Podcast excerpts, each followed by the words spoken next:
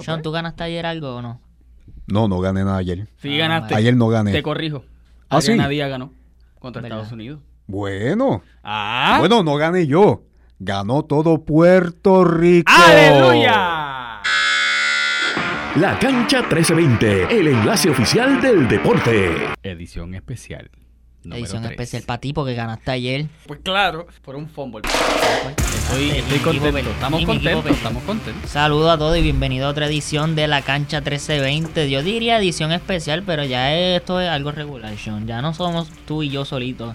Ahora nos acompaña en el día de hoy nuestro productor, nuestro técnico Jorge. ¿Cómo tú estás, Jorge? Excelente, gracias a Dios, estamos contentos, estamos contentos. Y tú, Sean, ¿cómo tú estás? Yo me siento muy bien, alegre. Ya culminó los Panamericanos y cerramos literalmente con broche de oro. Literal. Con una actuación, mira, este fin de semana ha sido lleno de muchas hazañas, muchos hitos para la delegación boricua. Pero antes de entrar en el análisis deportivo, Jorge, qué bueno tenerte aquí de vuelta en esta gracias, edición. Muchas gracias, muchas gracias. Estamos aquí. Tenemos muchas actividades hoy. Tenemos muchas, Muchas noticias el día de mucho hoy. que cubrir. Un fin de semana, como mencionó Sean, bastante eh, noticioso. Eh, culminaron los Juegos Panamericanos. Comenzó el viernes el torneo de in-season de la NBA. Tuvimos unos juegos estelares de la Liga de Fútbol Americano. Y ya tenemos noticias del off-season, del béisbol de las grandes ligas. Culminó el miércoles con la victoria de los Texas Rangers y ya están eh, ent- entregando los trofeos los ganadores de los guantes de oro de la pasada temporada. Los manejadores ya están empezando a cambiar de equipo. Mucho que contar del béisbol de la Grandes Ligas. Y antes de seguir con el programa, quiero recordarle a los oyentes que deben seguir a Radio Isla 1320 en nuestras redes sociales Facebook Radio Isla 1320, en Instagram como Radio Isla TV, en Twitter como Radio Isla TV y en Threads también como Radio Isla TV. Nuestro portal es radioisla.tv donde pueden ver las mejores noticias de este país a nivel internacional y descargar nuestra aplicación para teléfono Radio Isla Móvil donde tienen disponibles todos los episodios de la cancha 1320 y de todos los podcasts ofrece Radio Isla 1320. Yo quiero darle rapidito el piso a Sean porque él nos va a traer el mejor análisis, la discusión de lo que ocurrió con Puerto Rico, cómo terminó Puerto Rico en estos Juegos Panamericanos. Sean, adelante. Pues mira, ahora mismo iniciamos lo que viene siendo el último análisis de estos Panamericanos 2023 que culminaron este domingo, domingo 5 de noviembre. ¿Y de qué manera? Mano, ¿de qué manera culminamos nuestra participación en estos Panamericanos? Puerto Rico terminó con un medallero de 20 medallas en total, 3 de oro, 6 de plata y 11 de bronce, 4 menos que en Lima, pero, mano, esas 20 medallas a nosotros, a Puerto Rico y al comité, nos da un, sabor a gloria, no, nos da un sabor a gloria literalmente. Así que, nada, mira, esas tres medallas de oro. Sabemos que Adriana Díaz fue una de ellas. Adriana Díaz cuando venció a la brasileña Bruna Takahashi cuatro parciales por tres en la modalidad singular del tenis de mesa fue la primera medalla de oro en estos Panamericanos. También nuestro abanderado Jan Pizarro cuando derrotó a Sawyer Sullivan de Estados Unidos. Jan Pizarro obtuvo la medalla de oro por un punto 145 a poquito 144. Por Ningún- por poquito. poquito perdemos, por uno se gana, papi. Bueno, por uno se Exacto, gana, por- pero por uno se por gana, uno fíjate, se por gana. ese uno se ganó, que- pero por ese uno se pudo haber perdido Un también. equipo del NBA tuyo y que por un punto ganen. No me llevó Por la uno victoria, se gana, por ley. papi, por uno sí, se pero gana. estoy diciendo que como de esa misma manera que se ganó por un punto, podíamos haber perdido por un punto.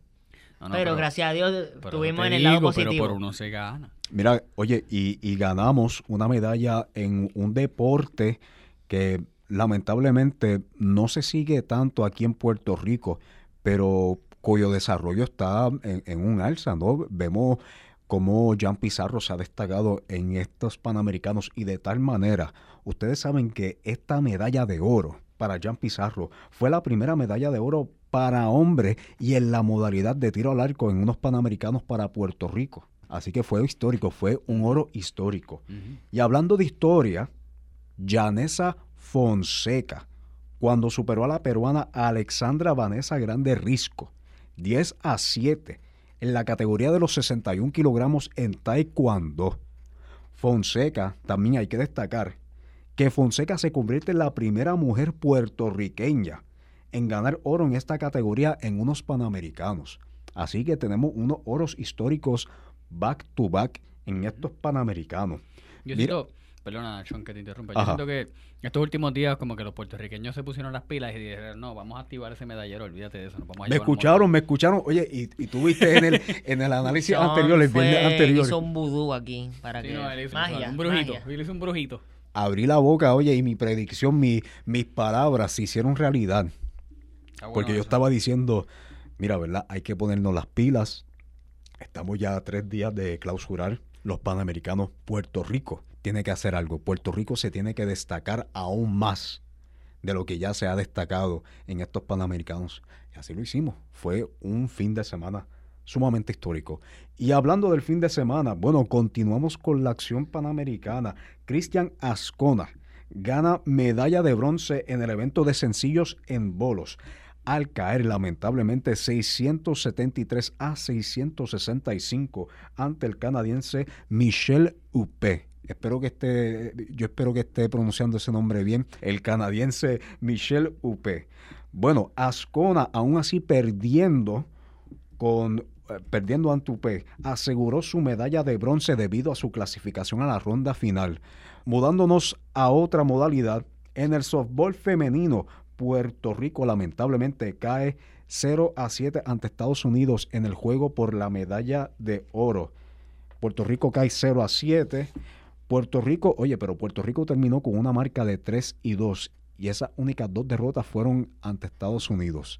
Así que con los otros países, Puerto Rico se desempeñó muy bien llegando a la final del softball femenino. Así que felicidades para el equipo de softball femenino en estos Panamericanos 2023 por obtener la medalla de plata. Y también para culminar, como dijo muy bien mi compañero Jorge, Puerto Rico ganó plata en la modalidad por equipos femeninos del tenis de mesa, compuesto por nuestra medallista de oro, Adriana Díaz, Briana Burgos y Melanie Díaz.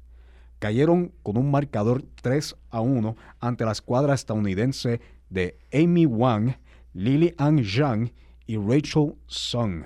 La ceremonia de clausura, nuestros abanderados fueron Jan Pizarro, oye, back to back, back to back, abanderado en la inauguración Y en la conclusión. y la abanderado también en la, en la, ¿verdad? la ceremonia de clausura en estos Panamericanos. Así que muchas felicidades a Jan Pizarro y también a Janessa Fonseca, que fue la abanderada de, de- de la clausura ¿no? de estos Panamericanos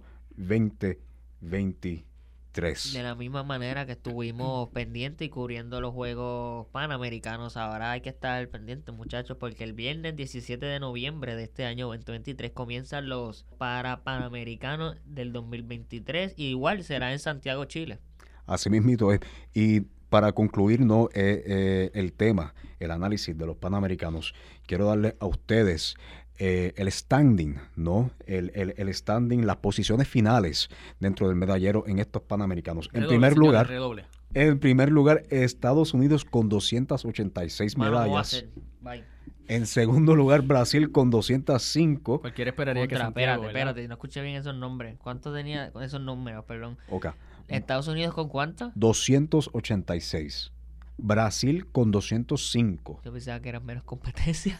México con 142. Canadá con 164. Y Chile, yo no lo escucho por ahí. Cuba, espérate, espérate, todavía no he llegado, espérate. Cuba con 69, Colombia con 101, Argentina con 75, Chile en la octava posición, el anfitrión con 79, Perú en la posición número 9 con 32 medallas y eh, finalizando el top 10, Venezuela con 44. Puerto Rico culminó en la posición número 13 con 20 medallas en total. De, está mal. de estar, de estar en la posición número 18 hace como una semana, ¿verdad? Algo Sí, así. por ahí. No Por está ahí. mal, no está mal. Hay que definitivamente. Estamos súper. quiero cerrar el análisis eh, diciendo ¿no? una expre- unas expresiones que hizo la presidenta del COPUR, Sara Rosario.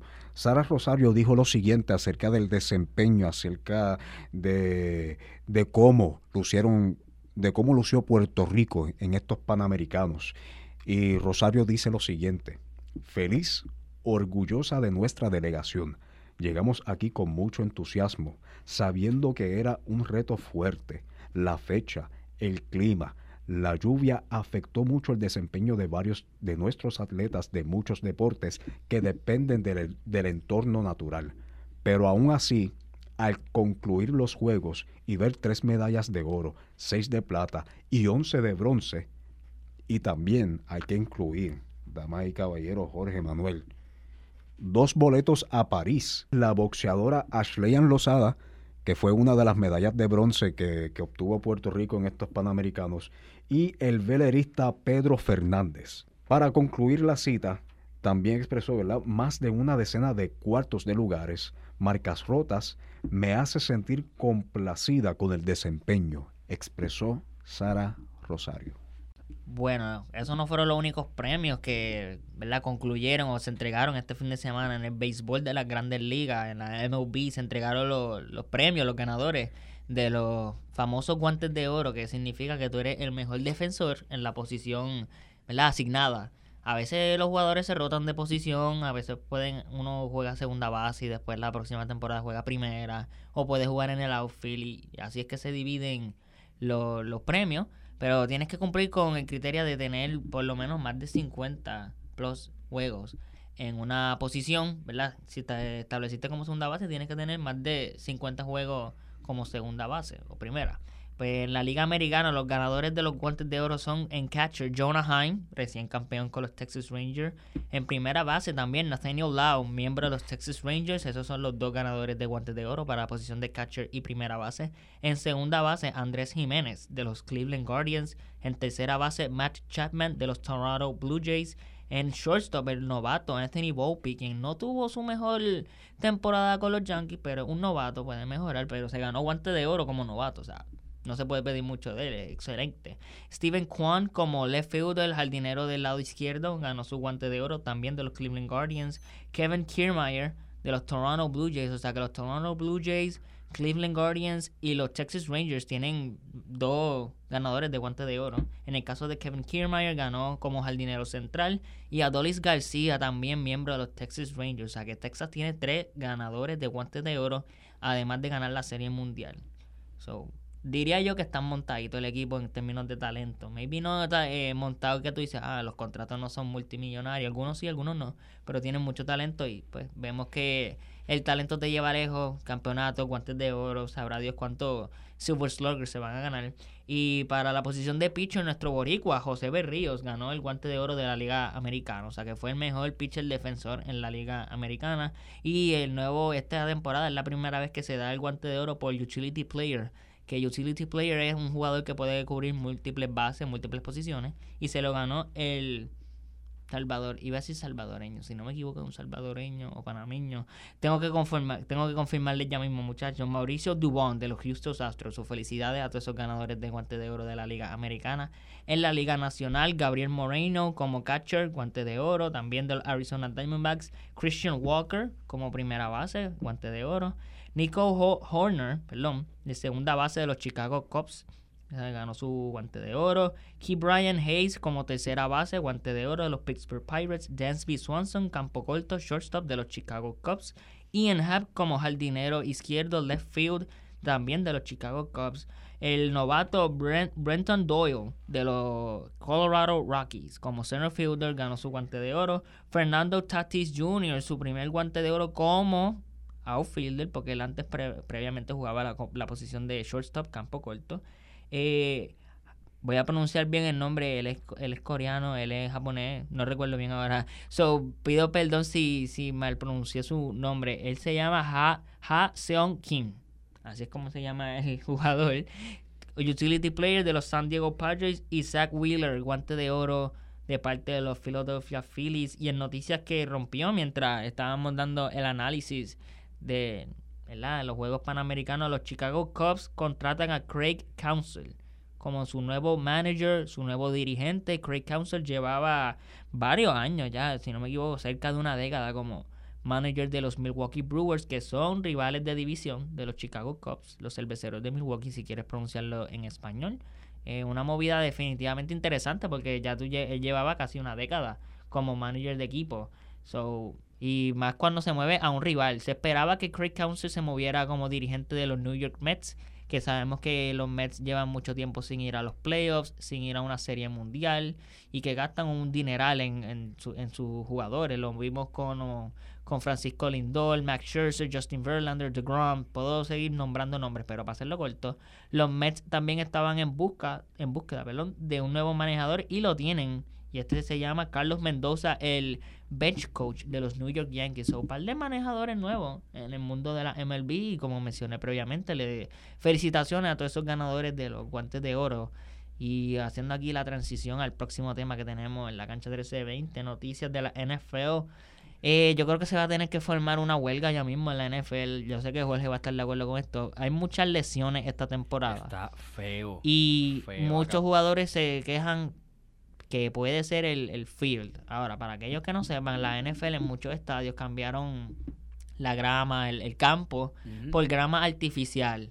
¿Por qué? Porque sabemos que en el 2026 Estados Unidos va a ser una de las sedes para FIFA World Cup 2026. Sabemos que va a ser México, Canadá y Estados Unidos. La Copa Mundial del Soccer se va a dar en Estados Unidos. Estados Unidos va a ser una de las sedes. Y por eso es que están cambiando mucho de los terrenos a terreno artificial, porque es lo que utilizan en soccer en muchos de los campos y estadios. Y es lo que ha sido la temporada pasada y esta, hemos, hemos visto muchas lesiones en los jugadores. Los jugadores principales, el más reciente que ocurrió ayer de los New York Giants, el quarterback eh, Daniel Jones y también el tight end de los Philadelphia Eagles, eh, Dallas, Dallas Goddard, Goddard, ¿verdad? Que se llama Dallas Goddard, sí. Dallas Goddard. Pero bueno, Jorge está feliz hoy, señores y señores, porque Estamos sus feliz. Kansas City Chiefs ganaron contra los Miami Dolphins 21 a 14 en un juego que se dio en Alemania. Fútbol americano en Alemania. ¿Qué está pasando? Pues mira, eh, como parte de la de, de- de tratar de, de expandir la liga de fútbol americano, eh, están tratando de hacer otros juegos en, en el territorio europeo y, y no sé si asiático, no quiero no quiero confirmar eso. Yo creo que va a haber uno en Australia, creo que. O maybe asiático. Tengo que confirmarte ahora. De- a lo que tú das tu análisis. pues Exacto, tienes esa tarea a lo que. Este, nada, pues sí, estamos un poquito, yo estoy súper contento, pues porque el juego estuvo, estuvo muy bueno. La realidad, eh, estuvo muy reñido al principio. Juego bastante reñido, diría yo, considerando. Estuvo reñido, pero te voy a ser honesto, el, estuvo hasta la, Bueno, de la segunda mitad. Yo digo reñido, pero primero Kansas City se fue una ventaja fea. 21 a 0 estuvimos. Llegamos Eh, hasta la 21. Es el 0. juego más completo dado. Por poco Miami remonta y hace el comeback. Pero ha sido el juego más completo que he visto de los Kansas City Chiefs esta temporada, sin incluir el juego contra los Bears. Eh, ese juego fue contra los Chicago Bears. Ellos son un equipo pues, mediocre, llevan muchos años struggling. Y pues mucha gente, para los efectos, no considera esa victoria como una... Fue limpia, pero es contra un equipo mediocre. Increíblemente, algo que lo gracias que mencionaste a Taylor Swift, increíblemente no se supo de Taylor Swift, o por lo menos yo no vi que enfocaran ni Bueno, siquiera las cámaras en nada. Alemania, claro que el Bueno, enfoque, va- bueno, el enfoque pu- va a ser en Alemania. Bien- muy y bien en ella pudo haber aparecido allí, pero Hay dinero para gastar.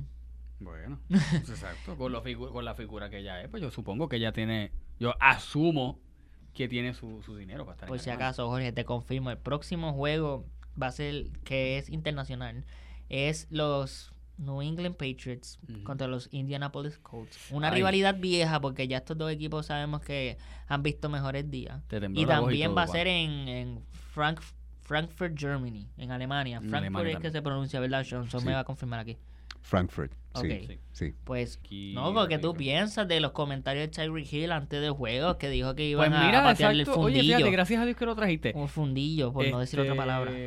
Pues él estaba muy hablador antes del juego y sin embargo, luego del juego estaba hasta tirándose fotos con Travis Kelsey y ¿Tú crees que hay Michael animosidad Hartman. entre ellos? Ellos fueron al Super Bowl, ganaron un Super Bowl juntos, dado. Yo no creo que haya resentimiento, La yo creo que eso es situación más, más show. de los contratos, sí, es show. Tyreek Hill es un show. Es, es bueno para los deportes, siempre que hay un...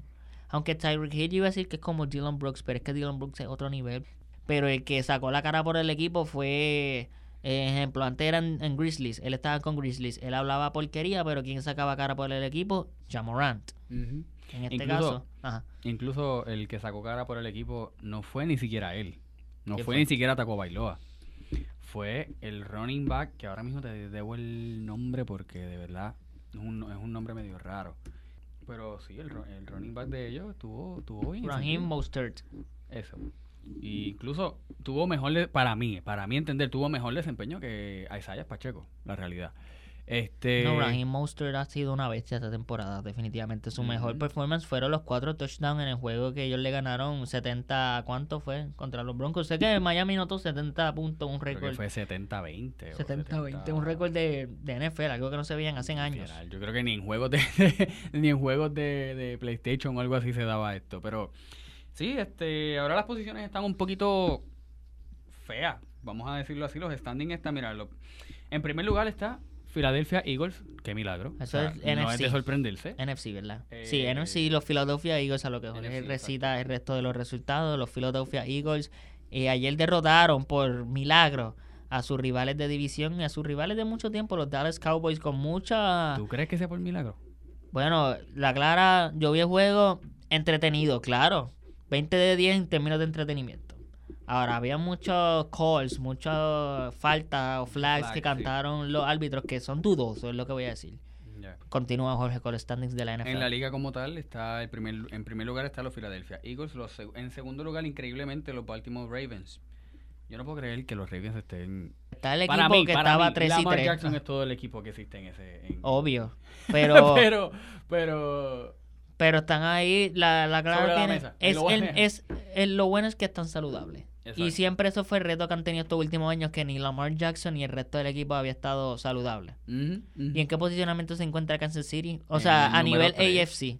Eh, ah, en, en nivel de... AFC. En nivel de conferencia estamos en el primer lugar. Y en segundo lugar, Eh, segundo Baltimore, lugar está Baltimore Ravens. Sí, te lo, te lo pregunto porque Ya, yo perdí la fe en los Patriots. ellos deberían rato. hacer tanking para conseguir a Caleb Williams, aunque sabemos que Caleb Williams también está teniendo sus problemas a nivel colegial, pero es el mejor quarterback o prospecto quarterback que queda en el draft. Pero aparte de los Patriots, mi equipo plan B, mi plan B son los Bengals. Y los Bengals ayer derrotaron a los Buffalo Bills. Eso mismo te iba a decir. Ahora mismo en la liga están en número 1, 2, 3, 4, 5, 6, 7. Los Bengals. Debajo, debajo de los Dolphins. De Andre, debajo de los Dolphins. Debajo de los Dolphins. O sea que tú, espérate, espérate. Los Dolphins están en sexto lugar con un récord de 6 y 3. 6 y 3. 6 y 3 récord, ¿verdad? Eh, De, sí, de, de- de- el, el récord de ellos sí, de, de Miami Dolphins sí. Igual, eh, mentira, los Bengals están 5-3. Antes que ellos está, bueno, Kansas City está en tercer lugar 7-2. Detroit Lions está en 6-2. Detroit tiene su bye week. Esta semana no van a jugar. Exacto. Y nosotros también, de hecho, nosotros tenemos el bye Sí. week, eh, pero regresamos con un excelente juego la semana que viene. La se- en dos semanas. Exacto. Ok. Ah, bueno, exacto. Eh, y vamos a jugar con los, nuestros contrincantes del Super Bowl. Jalen Hurts. O sea, un rematch del Super Bowl. Una Eh, re- correcto, básicamente. Y después de Detroit Lions, que es el cuarto lugar, está los Jacksonville Jaguars, en seguidos igual.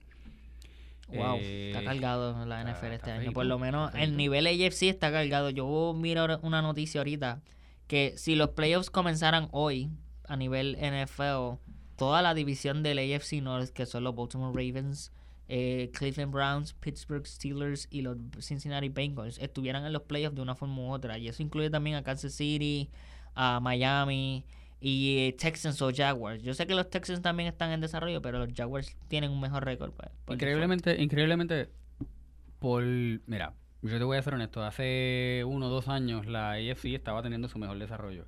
Pero este año definitivamente los mejores equipos están formados en la NFC. O sea. Bueno, no sé, porque el único equipo NFC, los sí únicos que- dos equipos NFC que yo le tengo miedo, ejemplo, si fuera un fanático del AFC, sería Detroit y Filadelfia, porque San Francisco, claro, le tengo que, hay que tenerle miedo, acaban de adquirir a Chase Young y están en su bye week. Hay que ver cómo remontan o cómo vuelven este próximo domingo, si es su próximo, que es su próximo partido. Pues mira, fíjate, sí, pero yo le tendría, yo le tengo bastante respeto a los Washington Commanders. Y puede que suene raro, pero los Washington Commanders están últimamente como, o sea, su récord está un 5 y 3. No no es que es un récord, ¿verdad? Muy Ahí, aquel ahí, que están ahí, digamos, ahí. pero es un récord bastante sostenido. Este, y su defensa está bastante igual que la de nosotros. Y ahora, bueno, ahora hay que ver cómo les va con, con, con la despedida de Young, pero Eh, yo lo que quiero ver es cómo Chase Young se integra a ese equipo defensivo, esa línea defensiva espectacular que tiene San Francisco y cómo Brock Purdy y la ofensiva de San Francisco, además de Christian McCaffrey, eh, responden a, ¿verdad? a este bye week. En el día de hoy, ¿verdad? si no tienen planes, el juego prime time va a ser los New York Jets contra Los Angeles Chargers. Los Jets con un récord de 4 y 3, los Chargers de un récord 3 y 4. Para cerrar, señores y ¿A señores. quién le vamos? Espérate, antes de cerrar. Ah. ¿A quién le va? Yo. Ay, contra, eh, es difícil porque me gusta Justin Herbert, me gusta el equipo de Los Angeles Chargers, pero también una parte de mí ya quiere ver a Zach Wilson este, superar lo- lo- los retos que se le han puesto en el camino. Y pues, bueno. no sé, no te pudiera decir quién va a ser un ganador, a quién le voy a la noche de hoy. Yo solo sé que la próxima vez que vamos a cubrir la NFL en este podcast vamos a hablar un poquito de los equipos que están underachieving. Spoiler alert, Buffalo Bills. Pero nada, eso es para, eso es para la próxima vez que discutamos y Para hagamos un la análisis vez. de la NFL. Para cerrar, discúlpame, para cerrar. Dale. Yo le voy a, yo le voy a los Chargers. Tú a los está- Chargers, pero está Pero bien. si no te conviene. No me tu conviene, división. la realidad, no me conviene. Mira, los Jets vinieron a ser equipo ahora. O sea, un buen equipo, vinieron a ser un buen equipo est- esta temporada, porque hace dos temporadas incluso estaban en las últimas posiciones. Sí. Si no en las últimas, en las últimas tal vez dos, tres, cuatro posiciones. Yo le voy a los Chargers, pero espero que me conviene que ganen los, los, los New York Jets.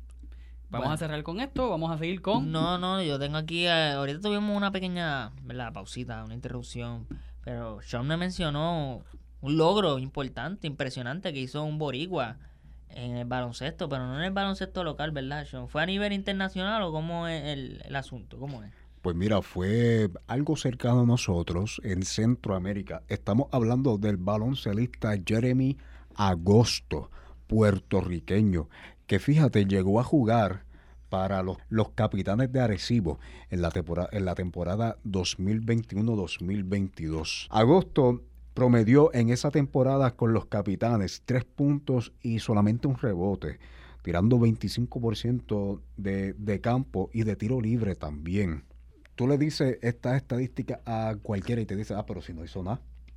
No hizo Es nada. que no saben, no Jeremy- saben el, Jeremy el- el- Agosto. el esfuerzo que se, se hace. Jeremy Agosto, en el día, el viernes, si no me equivoco, anotó 100 puntos en la Liga Profesional del Salvador. 100 puntos, damas y caballeros. Tú sabes quién, ustedes saben quién también anotó 100 puntos en un partido de baloncesto. Will Chamberlain. Will Chamberlain, así mismito. Mano, 100 puntos en cualquier liga de baloncesto, ya sea en el BCN, ya sea en la NBA. 100 puntos una sola persona, que quede claro. 100 puntos. oy- Oye, y para colmo, para colmo, Jeremy Agosto está jugando ahora mismo con el club de baloncesto Cojute en El Salvador. El viernes ellos derrotaron al equipo de Chalcuapa 160 a 93. Es de esos 160 puntos, Manuel y Jorge, 100 los anotó Jeremy Agosto en 37 minutos. Encestó 32 tiros de 37. Se fue 7 de 22 de tri- en, en triples y 15 en 21 en tiros libres para así darle un total de 100 puntos en ese juego. Él terminó con 100 puntos, 7 rebotes, 7 asistencias. Ahora mismo está promediando, ahora mismo está promediando Jeremy Agosto 33 puntos, 7 rebotes y 8 asistencias. A lo mejor no tuvo una carrera impresionante los capitanes de Arecibo, pero mano, que tú encestes 100 puntos en un partido, ya sea en cualquier liga profesional. Ahí hay, hay talento, hay talento y por mucho. Así que esperamos ver a Jeremy Agosto, ¿no? Que, que, que él por lo menos le den la oportunidad de volver a integrarse en el BCN. Y quién sabe si le ofrecen una oportunidad también para jugar en la Euroliga o en la NBA, porque 100 puntos es sumamente impresionante y yo estoy seguro que hay algunos scouts que ya tienen su nombre anotado en esa lista. Bueno, eso sería todo por este episodio de hoy de la cancha 1320. En el próximo episodio vamos a entrar en análisis del In-Season Tournament de la NBA. Vamos a discutir varios partidos de la NBA, eh, cómo se ha desarrollado Phoenix Devin Booker, eh, la racha de derrotas que fue ya rota, pero los Memphis Grizzlies que empezaron con sus struggles de temporada, los struggles también de temporada de los Lakers. Los Celtics siguen invictos 5 y Siguen 0. invictos, eso es normal, rutina. También varias noticias de la NFL, béisbol de las grandes ligas, deportes puertorriqueños, todo un poquito aquí en la cancha y mucho más. 1320. Eso y mucho Quiero más. agradecer a Jorge y a Sean por estar con, ¿verdad? conmigo y siempre disponible para brindar el mejor análisis de deporte en Puerto Rico. Así mismito es. Y muchas gracias a ustedes, los que escuchan y los que patrocinan también este podcast. La cancha 1320. Hasta la próxima.